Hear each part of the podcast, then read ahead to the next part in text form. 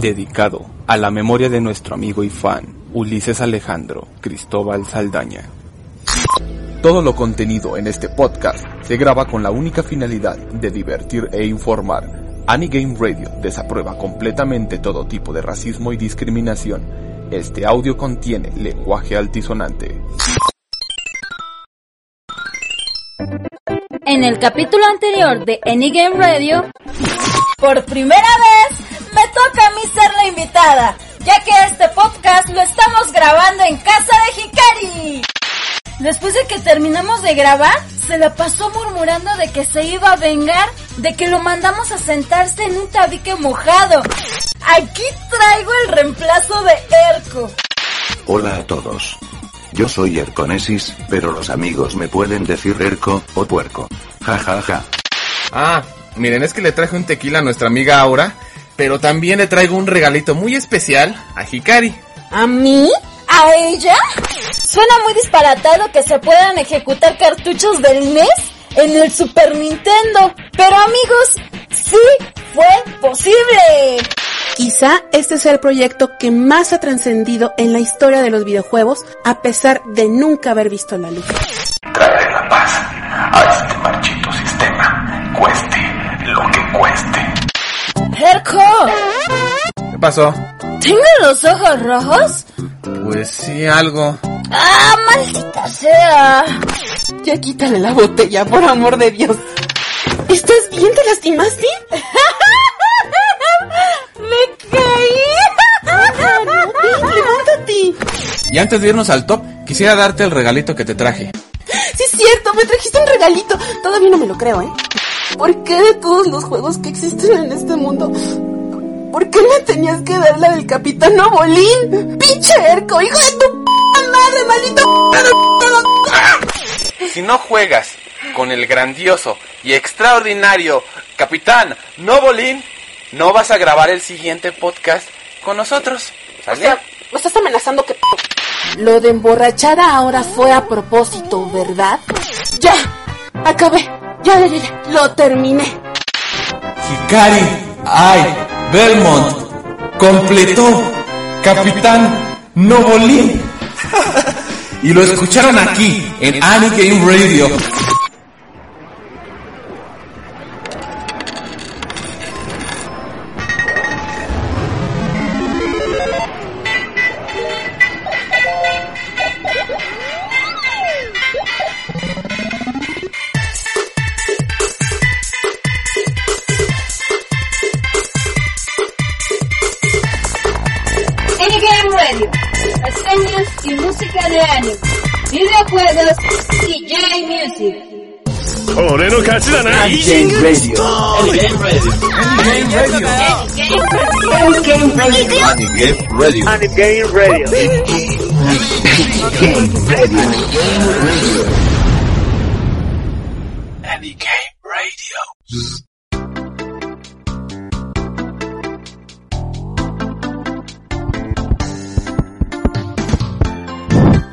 Probando, probando. Sí, ya quedó. Órale, qué chido está tu departamento ahora. Yo quiero mi recámara así, con puras mantas de anime.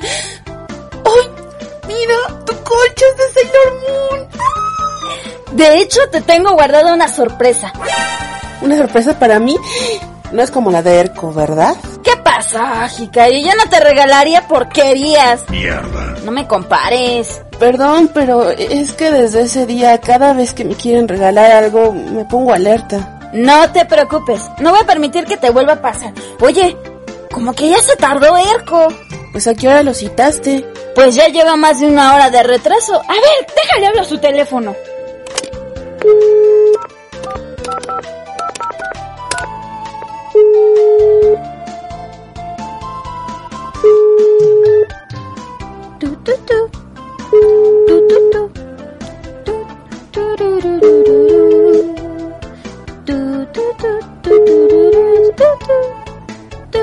Hola. Oye, Erco, a ver a qué hora. ¡Ja! Te engañé. Después del tono, deja tu mensaje. Baboso. Baboso tienes el fundillo. Aura, ¿qué pasó? No me contesta. Ah, ¿sabes qué? A lo mejor está con sus sobrinas. De seguro ni se ha levantado de su cama.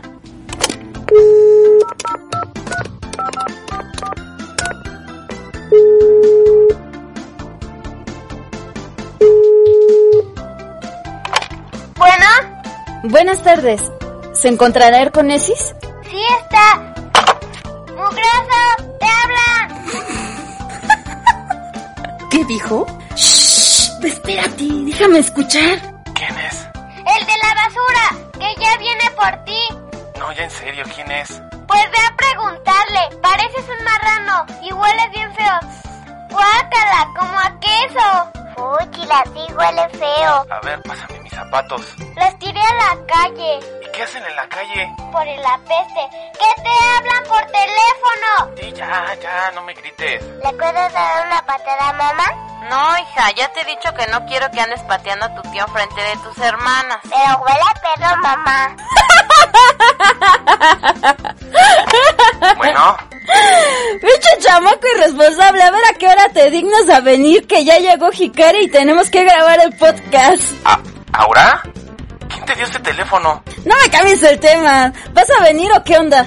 No, ahora sí, discúlpame, Aura. Es que... ah, es que me salió una emergencia y no voy a poder ir. ¡No es cierto! Ah, no me digas. Sí, y por ahí dile a Hikari que me disculpe también. Pero mientras ustedes pueden grabar el podcast, Hikari ya se sabe la dinámica y todo. De todas formas, ya te mandé las reseñas por correo. Ya están editadas nada más para que las agregues. Sí, sí, Erco, está bien. Bueno, no la vayan a echar a perder, ¿eh? ¿Qué te dijo? Erco es bien pu... Perdón, Aura, no te entendí por la censura. Que Erco es bien cobarde. Dice que no puede venir porque dice que le surgió una emergencia. Oye, ¿y qué tal si sí le surgió algo? Hikari, es Erco. Su única emergencia es llevarse el hentai al baño.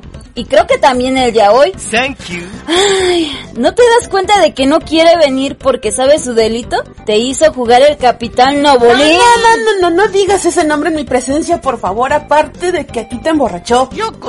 ¡Ya ni me recuerdes! ¿Sabes lo que sentí cuando los fans me hacían burla de eso? Y no me había enojado hasta que escuché el podcast completo. Pero me las va a pagar. Y ya vengo bien preparada, y Erco lo sabe. Por eso no quiere venir. ¿Y qué le vas a hacer? Espérate. Todo a su tiempo. Primero hay que hacer que venga para acá. Güey, ¿y cómo vamos a hacer que venga para acá si está dormido?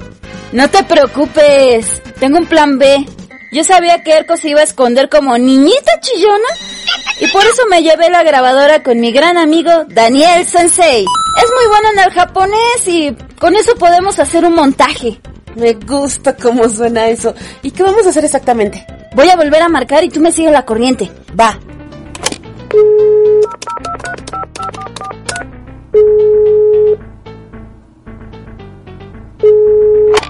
Bueno, Hola.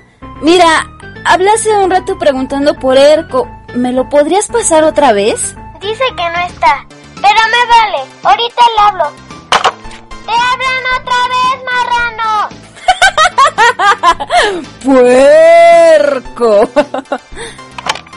Diga. Hola amigos de Any Game Radio, yo soy Aura y aquí a mi lado me encuentro con Hikari y por vía telefónica me acompaña nuestro gran amigo Erko Nesis. Hola Erko, ¿cómo estás? Eh, eh, oye, ¿están grabando?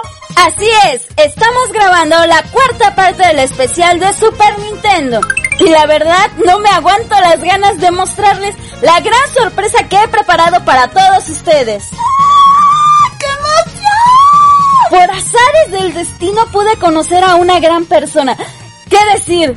Grandísima persona que tuvo la humildad de aceptar la invitación que le hice para venir a los estudios de AGR. La verdad es que aún no me la creo.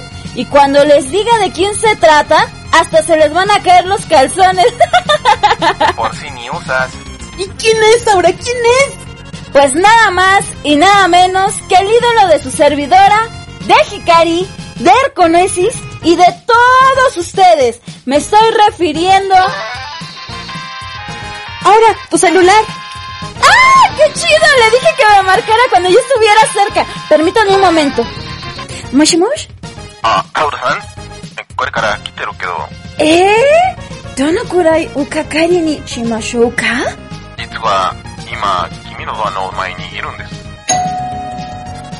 かしこまりました。お開けてあげますわ。¡Ya está aquí frente a la puerta de mi casa! ¿Qué hago? ¿Qué hago? ¿Pero quién es? ¿A poco es un japonés? Damas y caballeros, estoy por abrirle la puerta al mismísimo creador de juegos como Donkey Kong, Super Mario Bros., The Legend of Zelda, F0, Pikmin y muchos otros más. ¡No! ¡No manches, Aura! ¡Sí, Hikari! ¡El mismísimo Shigeru Miyamoto en los estudios de AGR! Aunque usted no la crea. Konnichiwa, Miyamoto-san. ¡Irashaimase! Doso o agari kudasai. Domo arigato, Aura-san. ください。ほら、スーパーファミコンのスーパーマリオウォアのサインされた一つのコピーをあげたいんだけど。すごい山手さんは、あたしのアイドルです。いえいえ、子供ちゃん、とんでもない。うおーなら、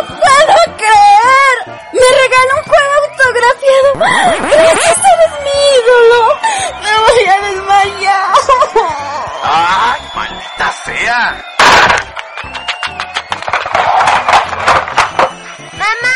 Mi tía se salió por la ventana.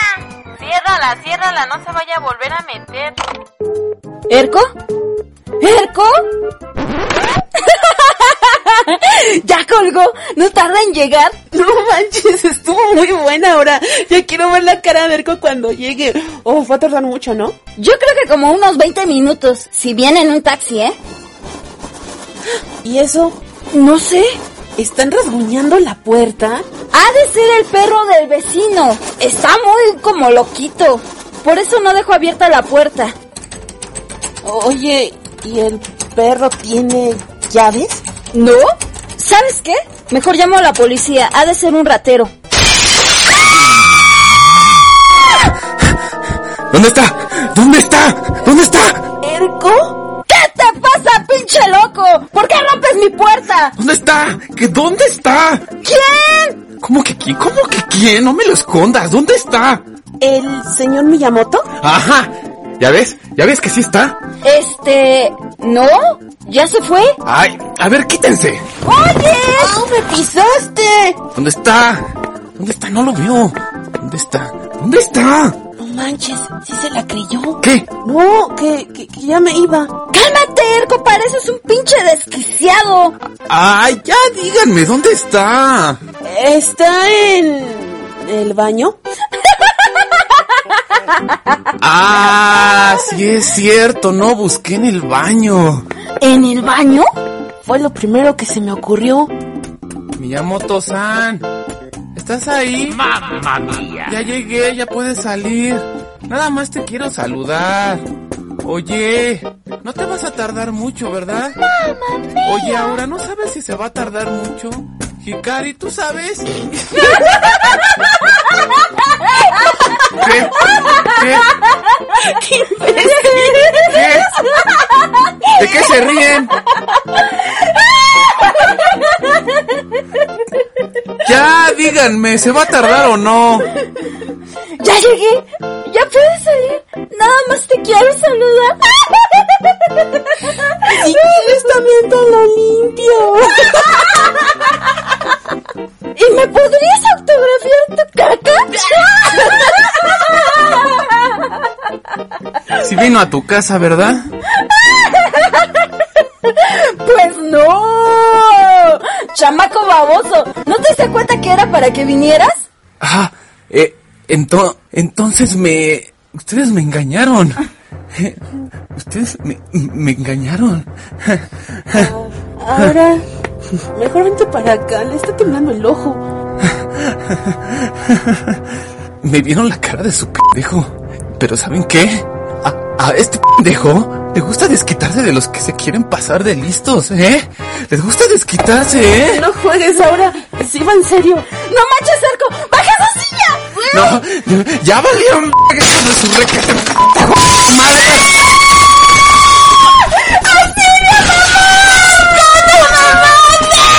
Ya valieron hijos de la... ¡Muérete! ¡Muérete! ¡Que se mueran! Lugar número 5. Number 5. Go, dame.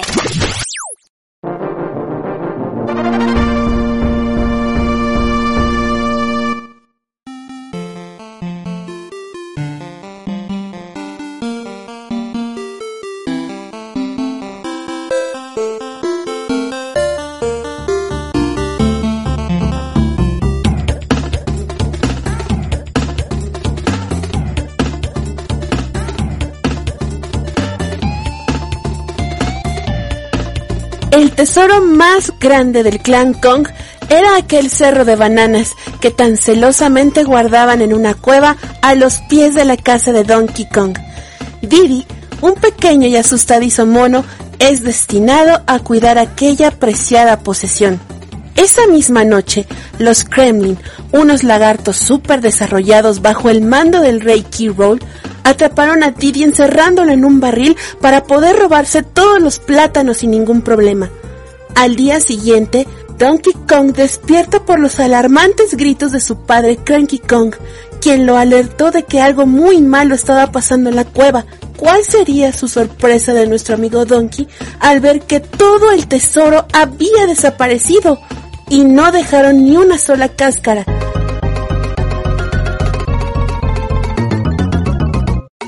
Los Kremlin pagarán.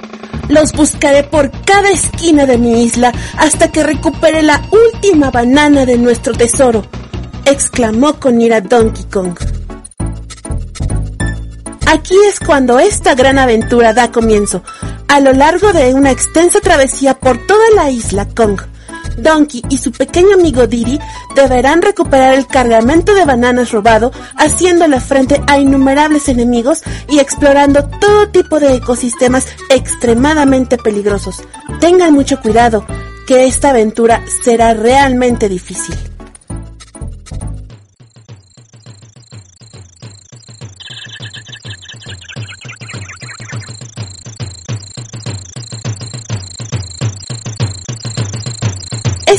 Título que salió para el Super Nintendo en 1994 fue programado por Rayware y es considerado uno de los mejores juegos de esta pequeña gigante de 16 bits y que incluso alargó un poco más su vida.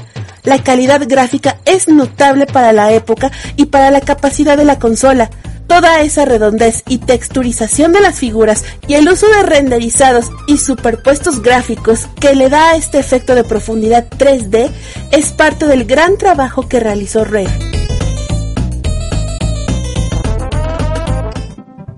La jugabilidad es excepcional y enseguida te acostumbrarás a sus rápidos y suaves controles.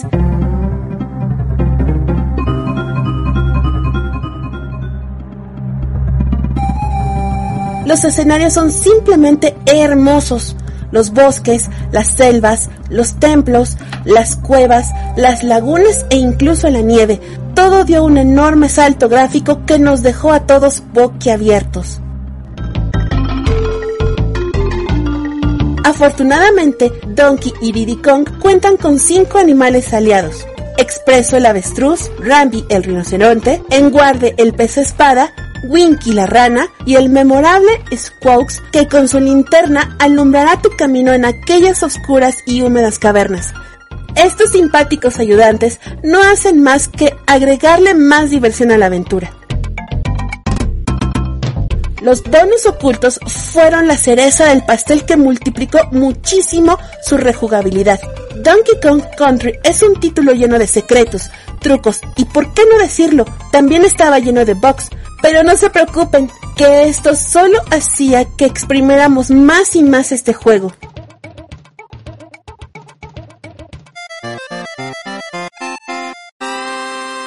Donkey Kong Country cuenta con un remake o reedición en la Game Boy Advance, que aunque corresponde a una nueva generación de consolas, su calidad disminuyó notablemente en comparación con el original de Super NES.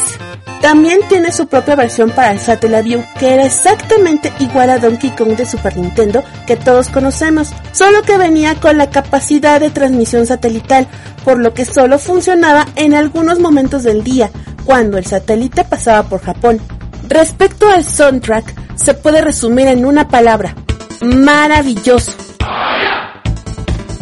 A cargo de Robin Belland, Evelyn Fisher y David Weiss, esta obra maestra es una de las bandas sonoras más recordadas de la época y que explotó al límite el chip SPC 700. Desde el inicio nos presumen la evolución con un remix del clásico Donkey Kong de NES. La canción seleccionada para ocupar el quinto lugar de nuestro top musical es la que acompaña los ambientes marinos, con sus suaves y relajantes notas que harán que soltemos el control por un buen rato solo para escuchar esta melodía titulada Aquatic Ambience o ambiente acuático. Cierren sus ojos y déjense envolver.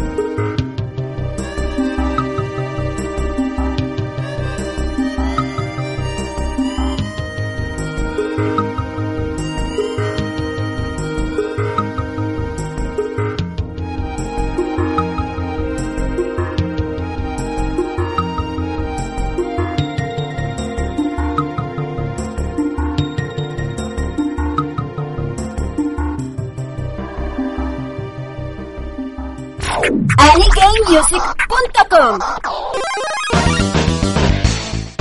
amigos de Any Game Radio. La reseña que acaban de escuchar fue escrita por nuestro amigo Sargento Black. ¿A poco no le quedó bien chida? Y bueno, me encuentro con Hikari y con lo que queda de Erconesis. Hola Hikari, ¿cómo estás? Eh, oye, pobrecito, apenas si puede abrir los ojos. No le hagas caso, mejor preséntate.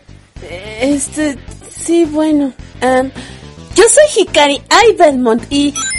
Oye, le está chillando su ojo. ¡Ya! bueno, déjenles cuento. Erconesis no quería venir a grabar el podcast. Así que lo convencimos con una pequeña bromita. Nada grave, pero a Erko se le fueron las cabras y se puso como loco a corretearnos con una silla. Me rompió el cristal de la alacena, el espejo, los vasos que estaban en la mesa, la televisión. No, no, no, no, no, lo hubieran visto. La verdad, sí nos asustamos mucho. Sí, la neta sí, no, me asusté yo muchísimo. Afortunadamente Hikari lo roció con su gas pimienta y salió mi vecina Daría a defendernos y le partió su madre a Erko. O sea, que le dio una golpiza. Y luego le aventó a su perrote. ¿Verdad, Erko? Ah, ah, ay, me duele, cuidado. Lo bueno es que mi Darío nos ayudó a reparar la puerta que rompió este baboso. Ahora preséntate, Erko. No. Bueno, pues como quieras. El podcast va a salir contigo o sin ti. Pues háganlo, yo ya me voy a mi casa. Ah, no mal, sí duele. ¿Quieres que te ayudemos? Que no. Ah, pinche perro, nada más me está esperando. Pues quédate mientras grabamos y al rato que se duerma te vas. Tranquilo, tranquilo. Tranquilo, tranquilo. ¿Qué pasó, Destroyer? ¿Volvió a levantarse este pendejo? Señoritas, ¿todo bien? Sí, sí, todo bien, todo en orden. Ya te dije, cabrón. Les haces algo y te parto la madre. Vas a amanecer tirado en el pinche canal y ni quien te reconozca, pero Voy a estar pasando a checar, así que no hagas pecadas. Al rato nos vemos, ahorita. Señorita Hikari, con su permiso. Ay, sí, Darío. Gracias por todo. Ay, oye, ahora, tu vecino está buenísimo. ¿Verdad que sí? Me da unas ganas así fuertes de pellizcarle las asentaderas. ¡Hikari! ¡No digas eso! Ay, bueno, es que... ¿Que yo? Se las quiero pellizcar primero. Oye, ¿y en qué trabaja tu vecino, eh? Ah, pues es instructor de un gimnasio. No manches, con razón está bien sabroso el desgraciado. ¿Por qué crees que me mudé aquí? Aparte de que siempre me está cuidando. Oye, amiga, qué envidia. Oye, ¿y? ¿Estaba aquí? Ay, mira, y se va a sentar frente al micrófono como un niño bueno. Nada más vio a Darío y se fue bien resignado, pobrecito. Está que se caga del miedo. Sí. Y así cuando no quiera grabar, te traes a Darío, ¿no? No, espérate, que apenas empieza esto. Round one. Uy, qué mala eres. Soy la villana del podcast. Annie Game Radio.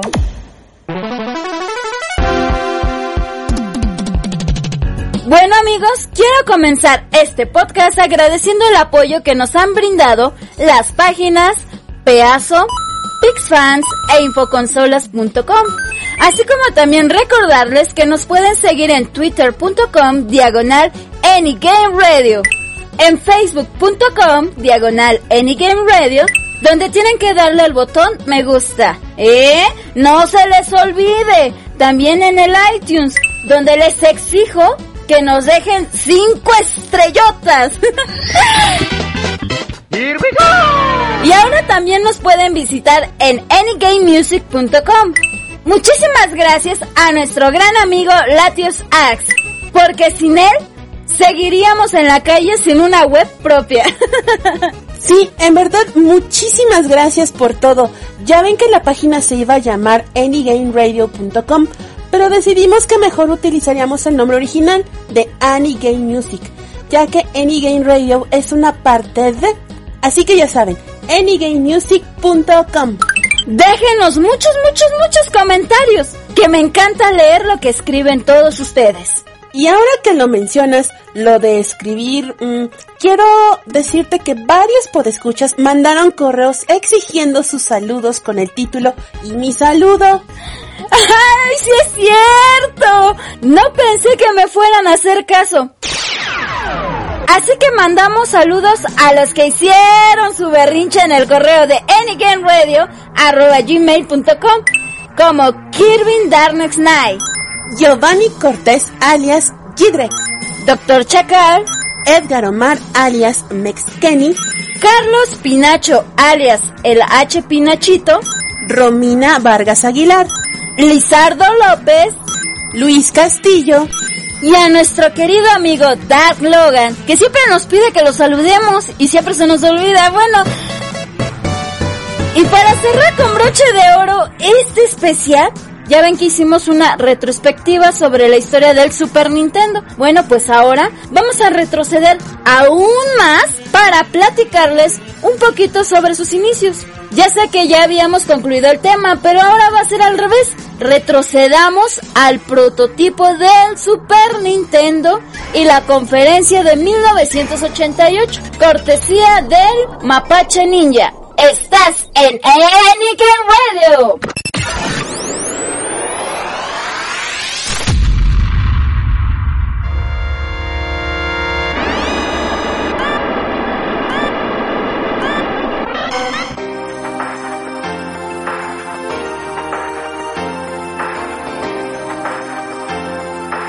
Por allá del año de 1988, Nintendo dominaba el mercado de las consolas de sobremesa con su carismática Famicom de 8 bits, conocida fuera de Japón como la NES. La compañía NEC ya había sacado a la venta su consola PC Engine de 16 bits. Bueno, eso cuentan las leyendas, porque en realidad era un sistema de 8 bits con un chip gráfico de 16 bits. Y Sega presentaba su todopoderosa Mega Drive, también de 16 bits, demostrando que Nintendo ya era cosa del pasado. ¿Cómo afrontaría esto la compañía de la gran N sin tener una consola lista?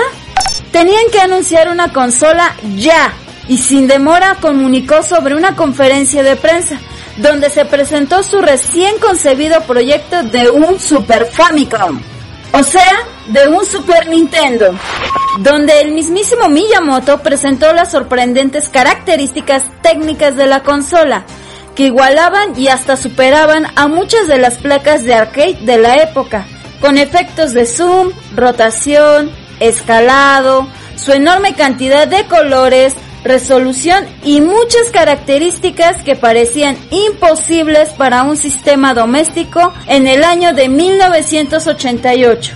Los licenciatarios no tardaron en mostrarse interesados y a la vez preocupados por el alto precio de salida que podría llegar a tener tal aparato. Y en efecto, la tecnología era muy cara para la época.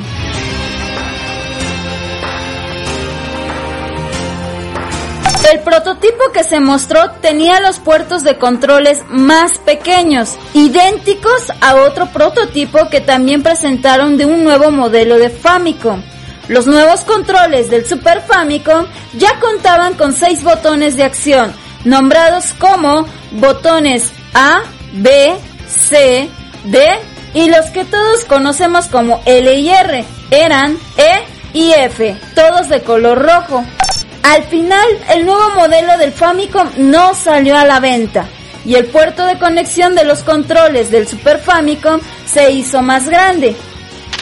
¿Qué pretendía Nintendo con conectarle un control de 6 botones al Famicom? ¿Funcionarían los 6 o solo los dos básicos? Nunca lo sabremos.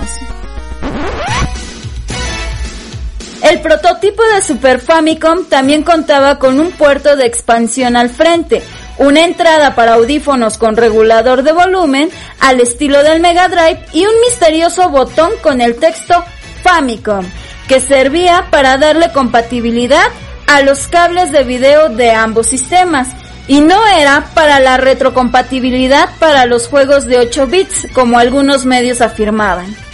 Y no fue sino hasta dos años después cuando saldría por fin a la venta. Pero, ¿por qué tardó tanto tiempo?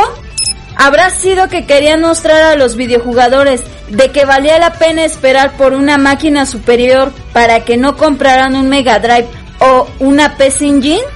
¿O será que el hardware era demasiado caro y esperaron a que este fuera más accesible para que el usuario común no pagara un precio elevado? Y para aquellos que tengan curiosidad de ver cómo era el prototipo del Super Famicom y cómo fue evolucionando, chequen el link del apartado número 1.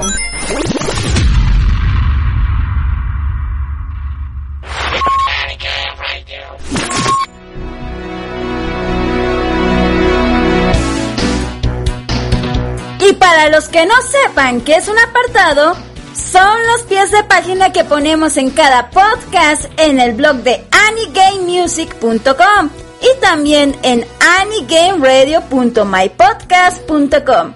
Así que no olviden consultarlos. ¡Órale! Estuvo muy buena la información y ahorita ya estoy viendo las imágenes del apartado que dejaste y me llama mucho la atención que los botones del control son rojos y las letras van de la A a la F. Y en el modelo final ya fueron de colores y con letras diferentes, como los colores que usó el Xbox y el Xbox 360, o también el Dreamcast. Ahí se notó la gran influencia y el acierto de Nintendo en nombrar así sus botones y en usar esos colores. Incluso todas las consolas actuales tienen los botones L y R. Lo malo es que al control del Super NES americano le quitaron los colores y le dejaron unos tristes grises. Sí, me gusta más el original japonés o el europeo. Y ahorita que estamos hablando de modelos, me extraña que el Super Nintendo americano sea considerado como una de las consolas más feas que se han hecho. Bueno, a mí me encanta su forma. A mí también. Es como muy... eh, imponente, más resistente. Me encanta. A mí me gustan todos los modelos, incluyendo el Super Famicom Box y el Nintendo Super System. Y para quien no los conozca, vamos a la siguiente reseña. Estás en Any Game Radio.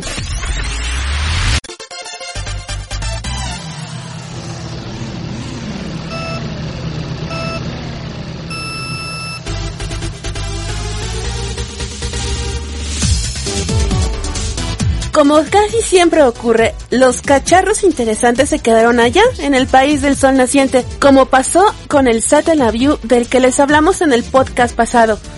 El Super Famicom Box es otro de esos aparatejos del cual fuimos privados, y es que se encontraban en las habitaciones de algunos hoteles de Japón, como una versión de Super Nintendo bastante grande y tosca, donde podríamos jugar partidas cada vez que insertábamos alrededor de 100 yenes, al puro estilo de las arcades. Solo que en esta jugábamos por 5 minutos antes de tener que volver a insertar otra moneda. 100 yenes por 5 minutos de juego son una grosería. El Super Famicom Box utilizaba unos cartuchos especiales que también eran bastante grandes, ya que algunos almacenaban más de un juego. Sin embargo, podíamos insertar varios cartuchos a la vez y así dejar listo el menú de la pequeña alcancía. Fueron pocos los títulos que se adaptaron en este sistema y solo se conocen cuatro cartuchos. Si quieren ver el aspecto del Super Famicom Box, visita el video de nuestros amigos de Peazo en el canal de Peazo Rooms en el apartado número 2. Ah, pero el Super Nintendo también tenía otra forma de sacarnos centavos, pero esta vez en forma de arcade llamada Nintendo Super System que podía almacenar hasta tres juegos distintos y las partidas también se contaban por tiempo. Este sistema tenía unos controles feísimos, parecidos a los de las consolas pero más toscos. No podían usar las palancas o los joysticks tradicionales de las arcades debido a la incomodidad de presionar los botones L y R. A diferencia de la recreativa Play Choice 10, que tenía juegos de NES, el Nintendo Super System fue un total fracaso que contó solo con 13 juegos. Quizá fue debido a las enormes ventas que tuvo el Super Nintendo, sin embargo, el Nintendo Super System ya es toda una rareza y una pieza de coleccionismo muy pero muy difícil de encontrar. He visto algunos Super Famicom Box en venta por internet, pero del Nintendo Super System nada de nada. Ahí tienen en el apartado 3 unos links para que conozcan un poco más del tema y puedan ver su apariencia.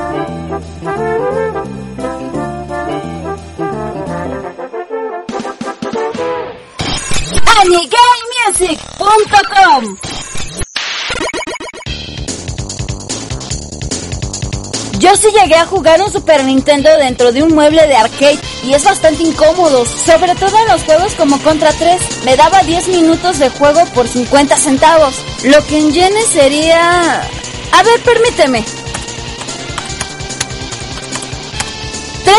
3.5 yenes. A ver, o sea que si usara 100 yenes, podría jugar... ¿Qué? ¿Cuatro horas con 45 minutos? ¡No manches! Que se metan su Super Famicom Box por donde les quepa. Pero si tuvieras una serías un buen negocio. Sí, ¿verdad? No lo había pensado, pero me van a mandar al diablo si les digo que es de 5 minutos por crédito. Y luego bien caro. Ni que venía incluido un masaje y un autógrafo de Miyamoto de regalo. ¿De qué te ríes? Es que me acordé de lo de Miyamoto de hace rato, cuando Erko tocó el baño. ¿Querés autógrafo así? Ay, de veras, Erko, tu reseña de Miyamoto. Erko. Ya no estés molestando. Uy, sigue de sentidito. Pues me da igual, porque me mandaste la reseña por correo y nada más tenías que presentarla. Así que vámonos con la reseña de El papel de Miyamoto en el Super Nintendo, cortesía de peazo.com. ¿Y quién va a decir estás en Game Radio? Ya lo tengo todo preparado. Escucha. Hola a todos, yo soy Puerconesis el burro de la boca hinchada que huele a perro con Roquefort, y solo les quiero decir que están en Game Radio.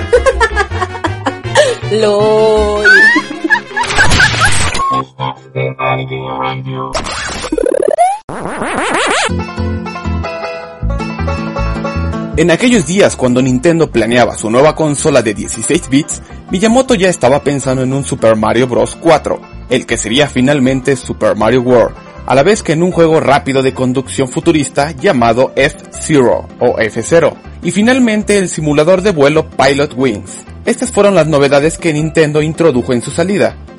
Al contrario de lo que muchos creen, la era del Super Nintendo no fue la era de Miyamoto. Miyamoto y su equipo se encargó de la primera remesa de juegos, Super Mario World, F-Zero y Pilot Wings. Pero Miyamoto no fue el director de estos tres proyectos, sino que fue el productor y supervisor. Técnicamente, Miyamoto no participó como verdadero director en el Super Nintendo, es decir, su papel no fue tan relevante como en el NES. Personas como Satoru Iwata, Takashi Tezuka, director de Super Mario World y The Legend of Zelda Link to the Past, y Tim Stamper, director de juegos como Donkey Kong Country, fueron los grandes genios de la era de los 16 bits.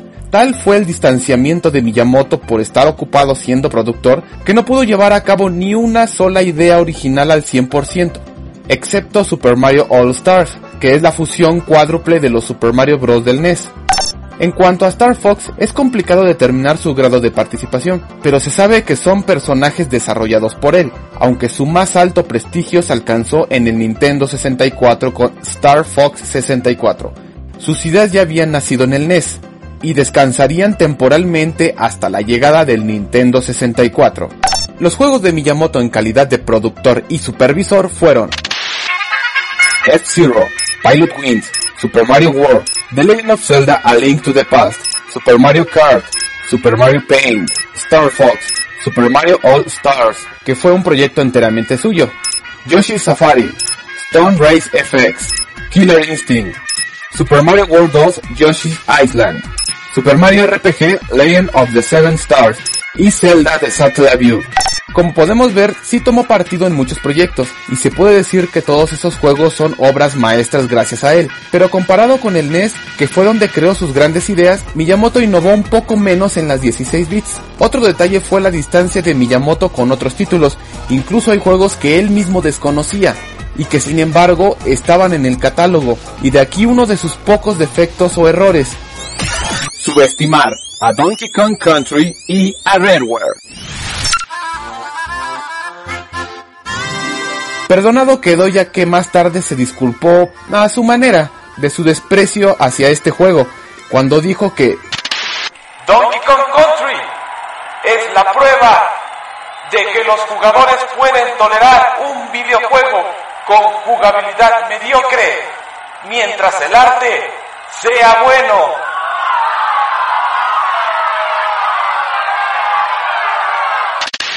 Todos podemos equivocarnos, hasta los grandes genios como él. Anime, videojuegos y J-Music.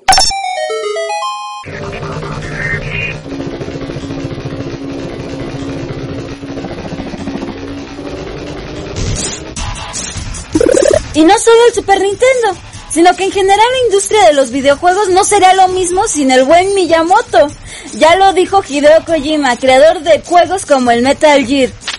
Con la creación de Super Mario Bros., no solo Shigeru Miyamoto ha alterado el futuro de los juegos, sino que también cambió el concepto de valor para todas las formas de entretenimiento y en el proceso ha cambiado mi futuro, que me ha llevado a convertirme en el diseñador de juegos que soy hoy en día. Así que si alguno de ustedes es fanático de Metal Gear y no le gusta Super Mario Bros, tache. A mí sí me encantan los dos. ¿Y a ti, Erko? Yo no he jugado Metal Gear. ¿Qué? What? ¿Cómo es posible? ¿Y dices ser un gamer? Oh my god. ¿Qué hacemos con él, general? Hay que darle una patada.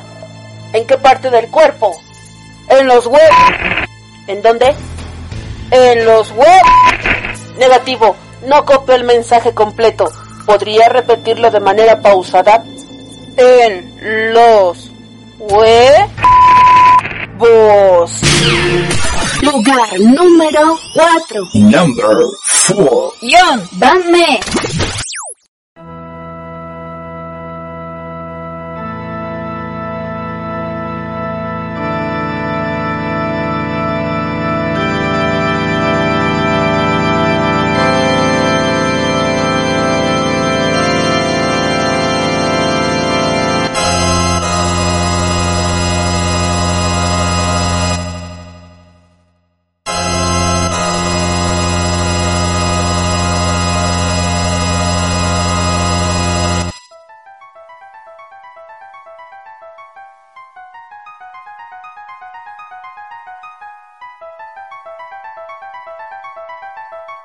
Cuenta la leyenda que hace mil años el mundo era gobernado por tres dioses conocidos como la Triada de la Guerra. Durante este periodo, el mundo era habitado principalmente por dos razas, los humanos y los Spurs. Estos últimos estaban dotados de grandes cualidades mágicas y poderes sobrenaturales porque su esencia provenía de la magia. Sin embargo, estas cualidades generaron recelo en la raza humana, quien tras alimentar su codicia y envidia durante años, finalmente deciden liderar una guerra épica contra los Spurs. Tras este fatídico encuentro, sin vencedores o vencidos que casi logró acabar con los continentes del planeta, los Spurs, quienes únicamente deseaban la paz, decidieron confinarse a sí mismos en una dimensión alterna y así finalmente acabar con el conflicto. Mil años más tarde, los Spurs son prácticamente un mito, una historia olvidada en el subconsciente humano, el cual, dejando de lado todo aquel lamentable hecho, vivía sumergido en una momentánea paz. El paso del tiempo y la desaparición de la magia lograron que la raza humana se desarrollara tecnológicamente para así poder cumplir con sus necesidades y trabajos. Sin embargo, nuestra historia una vez más convoca al caos.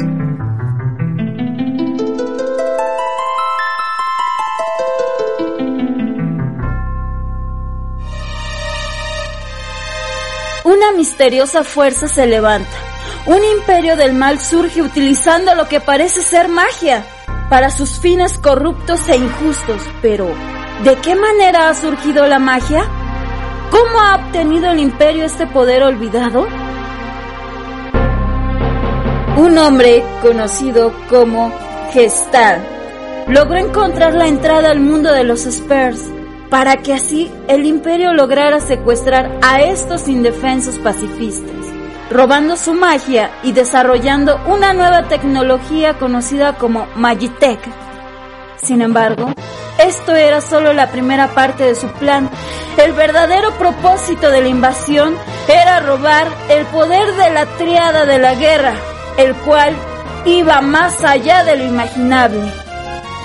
Una vez más, la ambición por el poder ha germinado en el corazón humano.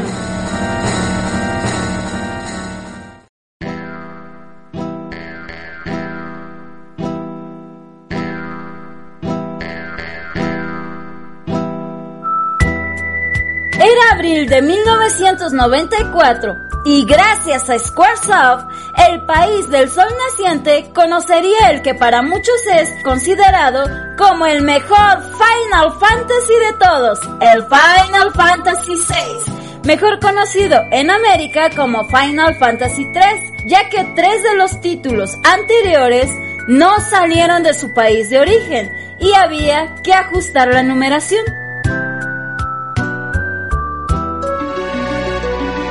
Final Fantasy VI narra una dedicada pero profunda historia que no decepciona a nadie, así que la jugabilidad que conserva elementos anteriormente usados en otras entregas, como la aparición de personajes utilizables en eventos predeterminados que luego se separan del equipo pero pueden volver en otros puntos del juego, pero a diferencia del Final Fantasy IV, estos no mueren después de utilizarlos por un tiempo, sino que continúan recibiendo experiencia para que en partes avanzadas del juego mantengan la estabilidad con respecto a los niveles y habilidades de los otros personajes. De este modo, no resultaría tedioso tener que entrenarlos para alcanzar el nivel de los demás. Existe un balance en la selección de los personajes y por primera vez se puede apreciar la ausencia del personaje principal por ciertos lapsos sin afectar la evolución de la historia y sumándole un mayor impacto al final de la misma. En 1999 Final Fantasy VI se relanzó en el PlayStation individualmente y dentro del Final Fantasy Collection en Japón y el Final Fantasy Anthology en América. Y gracias a las capacidades de la consola, pudimos disfrutar de una escena introductoria y del final en formato de video, además de algunos añadidos como el bestiario y la galería de imágenes. Sin embargo, las gráficas se mantuvieron intactas. En el 2006, apareció un nuevo port en la consola Game Boy Advance, donde los cambios sí fueron más notorios en las gráficas y jugabilidad, además de que la traducción fue más fiel a la original japonesa. Se añadieron nuevos personajes, una nueva mazmorra con dos nuevos dragones, un nuevo templo, tres nuevas preseas, entre otras cosas. Quizá el aspecto que a algunos no les gustó es que se corrigieron algunos bugs, como el glitch de invisibilidad y el hechizo de muerte. Pero ni modo, habrá que jugarlo sin esas trampas. Cuando la Nintendo 64 aún se estaba cosechando, Squaresoft presentó un demo llamado Final Fantasy SGI o Final Fantasy X, donde mostró personajes de Final Fantasy VI en una animación realizada en Silicon Graphics demostrando lo que el Nintendo 64 era capaz de hacer. Desafortunadamente solo se quedó en un demo, ya que como Nintendo optó por continuar con un formato de cartucho, el espacio era demasiado limitado para lo que Squaresoft quería hacer, así que decidió migrar a PlayStation para continuar con sus proyectos.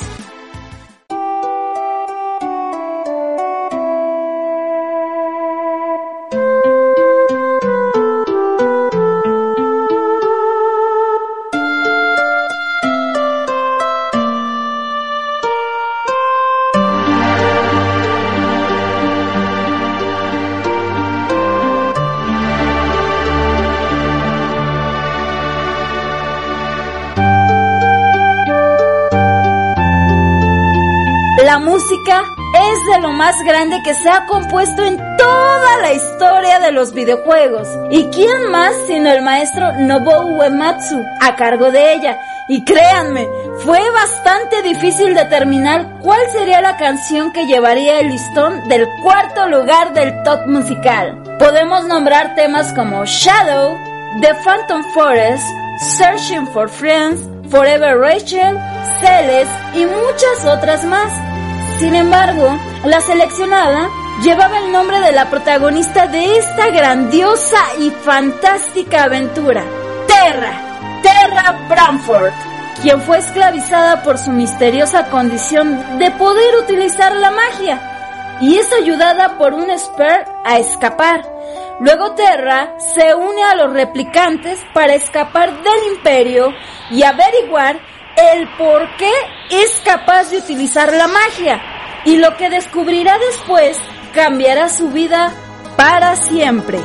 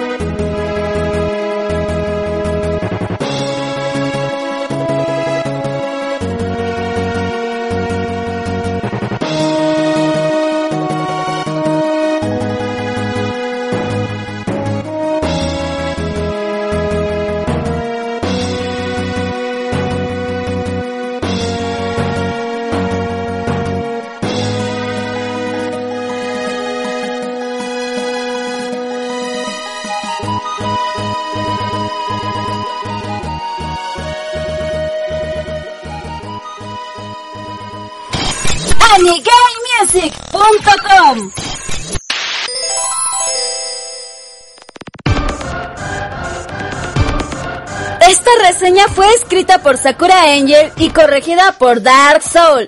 Muchas gracias. ¡Mua! Creo que ya se desinflamó. ¿Todavía te duele? Ah, sí, todavía. ¿Ah, sí? A ver, ¡Ay, que no me toque la boca! ¡ay, qué delicadito! ¿Ya puedes hablar mejor, Erjo? Sí, sí, creo que ya. A ver, di, soy un cochi. No. te pasas, Aura. Oye, Erco, ahora que te veo se me ocurre una idea. No empieces. ¿Y si hablamos de juegos raritos? ¿Cómo que raritos? Sí, mira, no me malentiendan, es que una cosa lleva a la otra, ustedes saben. Y es que se me ocurrió que podemos recomendarles a los podescuchas algunos juegos raros de Super Nintendo. O sea, que con raro me refiero a que casi no sean conocidos. Así como le hicimos cuando recomendamos juegos de cajón. Exactamente. Y como tú eres nuestra invitada, tendrás el honor de dar la primera recomendación. Ok, ok, pero a ver, mm, un juego poco conocido y que sea bueno. Yo ya sé cuál. ¡Tú cállate! Si quieres que Erko recomiende, mientras yo pienso en uno. Ok, Hikari. Entonces en ese caso, yo recomendaré uno. Oye, ¿y desde cuándo tú tienes el control del podcast? Aparte, Hikari te acaba de pedir que yo sea el que... ¡Ay, que no me toques ahí! ¿Comene? Bueno, pues yo quisiera comenzar por recomendar un juego que solo salió en Japón. Bishoujo, Senshi, Sailor Moon, S, Kurukurin. O mejor vamos a abreviarlo como Sailor Moon S Kurukurin. Y bueno, ¿de qué se trata? Comenzaré diciendo que es del género del puzzle, o sea, del tipo rompecabezas, donde tendremos que mover la luna pelota, o sea, la cabeza de la gata luna, a través de los corazones blancos para ir descubriendo los colores para desaparecerlos cuando haya dos o más colores iguales juntos, para así hacer aparecer los talismanes. Y si logramos que tres talismanes lleguen hasta abajo, ganaremos la partida.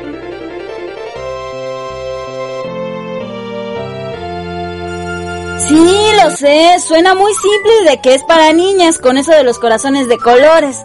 Aparte de sus gráficos miniatura, pero por favor, no se dejen engañar porque es excelente para las retas, ya que cada personaje tiene un ataque especial para hacerle la vida imposible a nuestro oponente. Es un puzzle muy original y divertido, donde si combinas sabiamente los ataques y los ítems, fastidiarás a tu oponente al borde de la desesperación. El único punto malo que le vería es que no a todos les puede agradar su música. Pruébenlo y dedíquenle un tiempo a entenderle bien a la mecánica y jueguen retas y van a ver lo buenas que se ponen. Y para que se animen, aquí les doy un par de trucos. Para poder elegir a Super Sailor Moon, en la pantalla de título, presiona la siguiente secuencia. Arriba, X, abajo, B, izquierda, Y. Entonces, el título cambiará a color rojo, indicándote que el truco funcionó.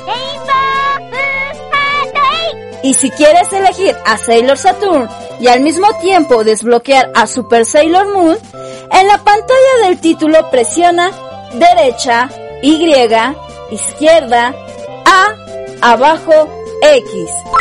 Entonces el título cambiará a color morado. Algunas veces cuesta un poco que el juego reconozca los trucos, por lo que si no te salen, resetea la consola y vuélvelo a intentar. Para que lo conozcan, vean el video del apartado 4. ¿Ya sabes qué juego recomendar, Hikari? Sí, ya pensé en uno muy divertido y que también solo salió en Japón.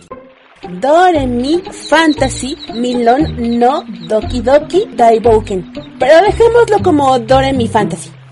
Este juego es del género de plataformas donde tendremos que ayudar a Milon a recuperar los instrumentos mágicos para devolver la música y la alegría al bosque. Además de que también debemos rescatar a su amiga helada Alice de las garras del malvado hechicero conocido como Amon. La manera de eliminar a los enemigos es lanzándoles una burbuja muy al estilo del clásico Bubble Bubble o aplastándolos para aturdirlos y utilizarlos de plataformas. Los escenarios están muy bien diseñados y son muy variados como la selva, el castillo, el mundo de los pasteles y las galletas, el mundo de música, el mundo de hielo, etc. Donde enfrentarás un jefe final al terminar cada mapa. Los gráficos son coloridos y agradables y la música es uno de sus puntos más fuertes. Ah, y no se trata de pasar las misiones y ya, sino que hay que encontrar las estrellas ocultas, ¿eh? Les aseguro que se van a divertir bastante. Acuérdense, es Dore Mi Fantasy. Y también les daré algunos truquillos. Para abrir el sound test en la página de Password, introduce cuatro veces el número 7. Para que siempre comience una escena o una vida con el nivel máximo de tu traje, introduce el siguiente password. 2, 5, 2, 5 y regresarás a la pantalla del título. Desde ahí puedes comenzar el juego desde el principio o introducir otro password para ir a otro mundo. Yo también les dejo un video en el apartado número 5. Ahora sí, Erko, da tu recomendación de un juego poco conocido. Ok, bueno, el juego que yo les quiero recomendar es... Mejor vámonos con el número 3 de nuestro top musical. Ya, Aura, ya déjalo hablar, pobrecito. ok, está bien. Nada más porque tú me lo pides, ¿eh? Continúa, Erko. Ya, Aura. Yo creo que ya te desquitaste bastante, ¿no? Casi ni me has dejado participar en este podcast. Pero si tú eres el que no quería hablar, ya hasta te querías ir. Pues entonces me voy. Pues si quieres. Pero el perrito Destroyer no creo que te deje ir porque está recostado frente a la puerta. Pero si quieres, vete. Bueno, entonces déjame participar, ¿no? Por favor. Ya mira, estoy todo moreteado. Mi camisa está rota. Hasta el perro me quitó mi zapato. Y creo que ya no escucho bien del oído izquierdo. Ya, Aura, perdóname. No te vuelvo a emborrachar en plena grabación. ¿Tú qué dices, Hikari? Acuérdate que te hizo terminar el juego del capitán. Bueno, sí, pero yo creo que ya aprendió la lección, ¿no? Cuando el perro lo agarró de la entrepierna y se puso a gritar que esa salchicha no era para comer, yo sí sentí bien feo. Bueno, bueno, bueno. Pero tendrás que demostrar que te mereces mi perdón portándote bien. Tienes que hacer todo lo que yo te pida, ¿eh? Todo. ¿Cómo que todo lo que me pidas? No te preocupes. O sea, cuando yo te diga que presentes una reseña o cualquier cosa para apoyar el podcast, cosas así. ¿Nada más cosas para apoyar el podcast? Sí, ya no te preocupes. Presenta tu juego. Bueno, el juego que yo les quiero recomendar tampoco salió de Japón. ¡Ay, qué hueva! ¡Con ánimos! Hasta parece que te acaban de partir tu madre. Esa va a ser tu primera tarea. Echarle ganas a la locución. Ok, a ver. A ver, dame un minuto. Anime, videojuegos y J-Music. Ok amigos, el juego que yo les quiero recomendar tampoco salió de su país de origen. Es un juego que a mí me encanta, pero cuidado, que solo es apto para jugadores que ya tienen mucha práctica con el control. ¿Así? ¡Bravo! ¡Bien, Erko! ¡Muy bien! ¡Tú puedes! ¡Eres mi ídolo, Erko! Uh, uh, uh, bueno, ya, ya, ya, ya. Bueno, el juego al que me estoy refiriendo es Umihara Kawase, que pertenece al género de plataformas. En este título manejaremos a Umihara, una chica con uniforme de estudiante que porta una elegante mochila color rosa, que tendrá que llegar a la salida de cada nivel trepando por las plataformas y columpiándose con su elástica caña de pescar. Sí, ya sé que suena algo raro lo de la caña de pescar, pero más raro es el entorno en el que se desarrolla el juego, rodeado de peces con pies, caracoles, renacuajos, caballos de mar y demás especies submarinas. Los escenarios no son para nada planos e irán pasando de sencillos a casi imposibles, donde tendremos que usar el ingenio para completar cada uno de ellos. Bueno, podemos tomar la salida fácil si queremos, ya que en varios escenarios existe más de una salida que nos llevará por diferentes caminos, pero la salida difícil es la que nos mostrará los verdaderos escenarios, el verdadero reto y los jefes. Así que no se espanten, tomen la salida que quieran. La clave del juego está en dominar la caña, y una vez que la tengas dominada, verás que colgarse por las plataformas se convertirá en algo muy natural, ya que la física del juego está muy conseguida, aparte de que la música es buenísima, se van a divertir bastante. Ah, y también les tengo un truco.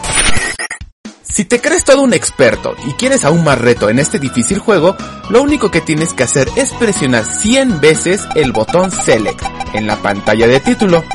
Esto hará aparecer un letrero verde a un lado de la opción para iniciar la partida. Y ahora sí, prepárate para un reto de verdaderos expertos. Eso sí, no presiones Select otra vez o el letrero verde desaparecerá. En el apartado número 6 les dejo un video de lo que se puede llegar a lograr con la caña de Umihara Kawase. Ay, cómo me encanta la música de ese juego. Sí, a mí también. ¿Y ahora qué sigue? Bueno, voy a dejar un link en el apartado 7 con una lista de los juegos poco conocidos para que se entretengan un rato. Oye, ¿y ya me perdonaste? Primero vamos a la canción y después te voy a decir lo que vamos a hacer. Anúnciala. Bueno, ok, entonces vamos al número 3 del top musical. Estás en Anigame Radio. Lugar número 3. Number 3. San, dame.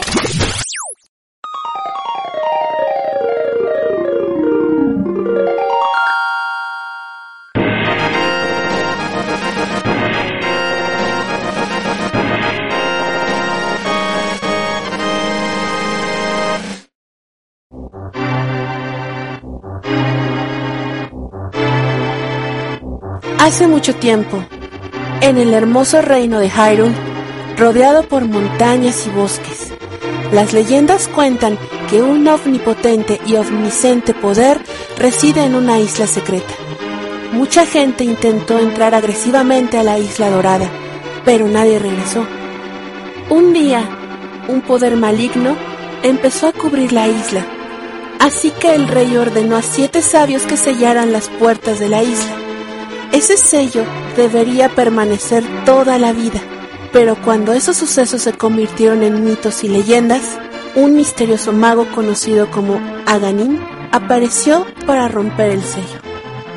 Después de matar al rey de Hyrule, fue tras los descendientes de los siete sabios para desaparecerlos para siempre, entre ellos la princesa Zelda, quien envía a nuestro héroe una señal de auxilio a través de su sueño. Ayúdame. Por favor, ayúdame. Estoy prisionera en el calabozo del castillo. Mi nombre es Zelda. El mago Aganim ha hecho algo con las otras chicas perdidas. Ahora solo quedo yo. Aganim ha tomado el control del castillo y ahora intenta romper el sello de los siete sabios. Estoy en el calabozo del castillo. Por favor, ayúdame.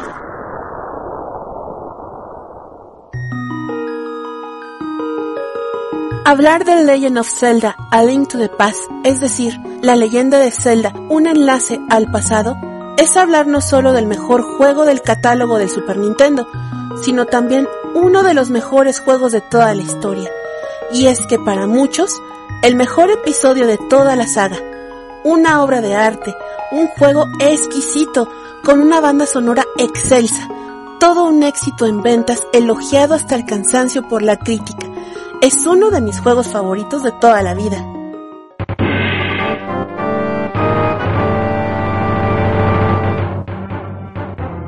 Su nombre en japonés fue Seruda no Densetsu Komigami no Toraifosu, que significa la leyenda de Zelda, la trifuerza de las diosas.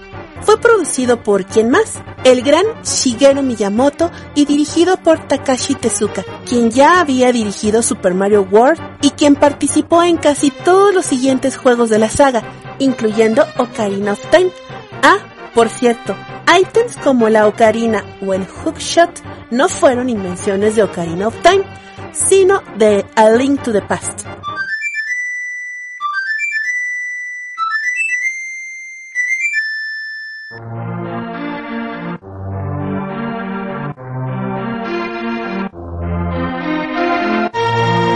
El año elegido fue 1991. Sin embargo, originalmente el lanzamiento de este título fue pensado para el NES, Por supuesto, la mayor capacidad de la Super NES permitió crear un mundo mucho más grande, con más secretos y calabozos.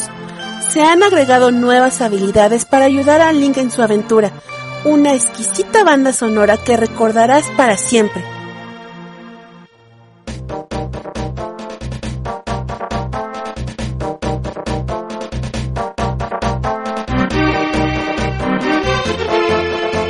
Los calabozos son, a mi parecer, los mejores de toda la saga, ingeniosos, divertidos y muy variados. Ah, y si de por sí el mapa es extenso, hay que sumarle que podremos explorarlo en la dimensión del mundo de la luz, es decir, el mundo normal, y el mundo de la oscuridad, donde encontraremos un colorido diferente, enemigos más fuertes, la localización de varias zonas habrán cambiado e incluso el castillo de Hyrule se habrá convertido en el castillo de Ganon. Sin embargo, nuestro héroe no podrá defenderse ya que al entrar a este mundo se transformará en un indefenso conejito. Pero entonces, ¿cómo venceremos al mal? La respuesta la tendrás que descubrir por ti mismo.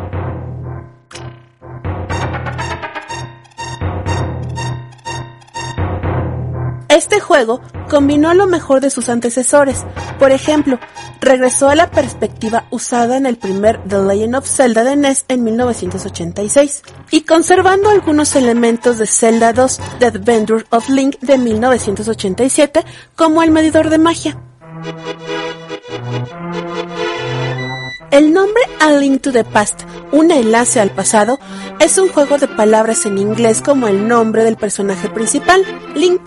También se refiere a cómo los hechos de este juego ocurren antes de los primeros dos juegos. Según el manual del juego, el Link de A Link to the Past no es la misma persona que el Link de los dos juegos anteriores. En realidad es su antecesor. En el servicio de Satellaview apareció una nueva aventura basada en A Link to the Past, de la que les platicamos en el podcast pasado. Así también se realizó su conversión para el Game Boy Advance, donde Link ya no tenía el cabello rosita sino rubio. Muchos de los sonidos cambiaron, agregaba un modo multiplayer entre otras cosas. Igualmente apareció para el Wii en su sistema de consola virtual, pero no tuvo cambios. La banda sonora fue compuesta por el maestro Koji Kondo y debo decir que el CD del soundtrack es de los más caros, raros y difíciles de conseguir. Si de casualidad tienes uno, ¡qué envidia te tengo! La canción que ocupa el lugar número 3 de nuestro top musical es uno de los temas más representativos del mundo de los videojuegos y que de seguro ustedes ya sabrán de cuál se trata. Así es, Overworld, el tema principal de la saga. Esta melodía no fue compuesta originalmente para el Super Nintendo, sino para el NES, pero si hubiese nacido en la consola de los 16 bits, indiscutiblemente ocuparía el primer sitio. Recuerden que uno de los puntos que evaluamos fue que debería ser original del Super Nintendo. Sin embargo, esta canción es tan buena que llegó a este sitio a pesar de todo. The Legend of Zelda A Link to the Past fue con toda razón uno de los más grandes éxitos del Super Nintendo y uno de los títulos que permitió el afianzamiento definitivo de la consola. Sin duda alguna, un clásico imperdible. Poder, valor, sabiduría.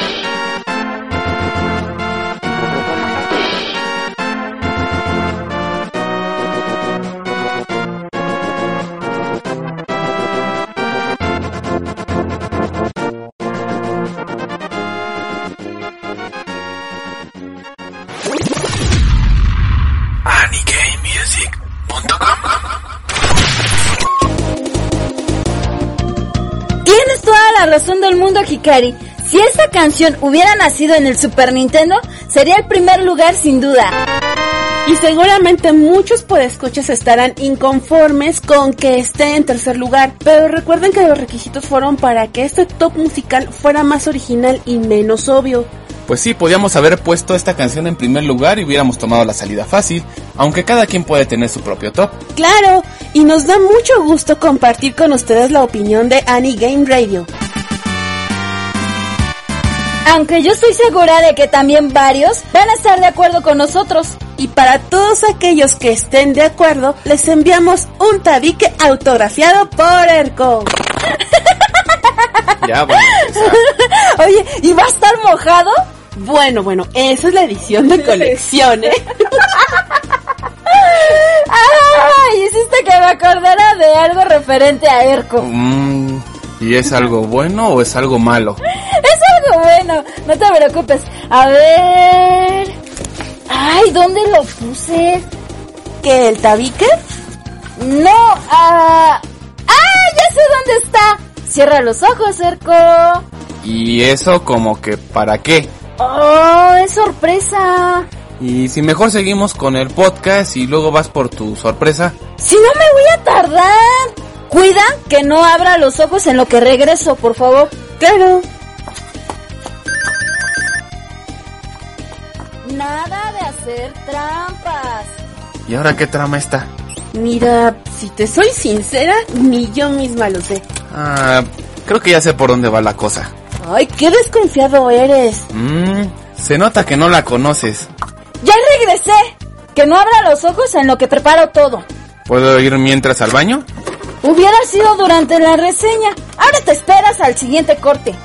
Que no abras los ojos, Cerco. Oh. Voltéalo. No dejes que vea. ¿Y para qué haces tanto show si ya sé lo que vas a hacer? Como si fuera nuevo en esto. A ver, si eres tan vidente, dime qué voy a hacer. Ay, hasta la pregunta es tonta. Enseguida se escucha que estás conectando un Super Nintendo y me vas a querer hacer jugar algún juego rancio como le hice a Hikari con el del Capitán Noble. No debes pronunciar jamás ese nombre en mi presencia, por favor. Ah, ok. Pero sí debe ser eso. Pero ¿sabes algo, Aura? A mí ponme a jugar el que sea. Mi voluntad y mi fortaleza son muy grandes. ¿Y cuál va a ser? ¿Pitch Fighter? ¿Bebes Kid? ¿O el capitán ese innombrable? A mí ponme el que sea. Conmigo no vas a poder. Bueno, pues casi adivinas. Ya deja que abra los ojos, Hikari. A ver, pon tu juego. Estoy listo. No mames.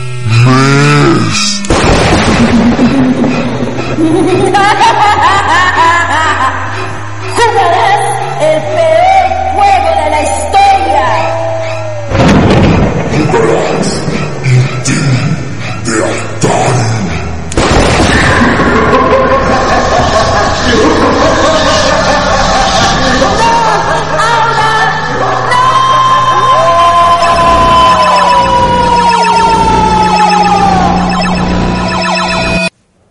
Bueno, sí, que se chingue.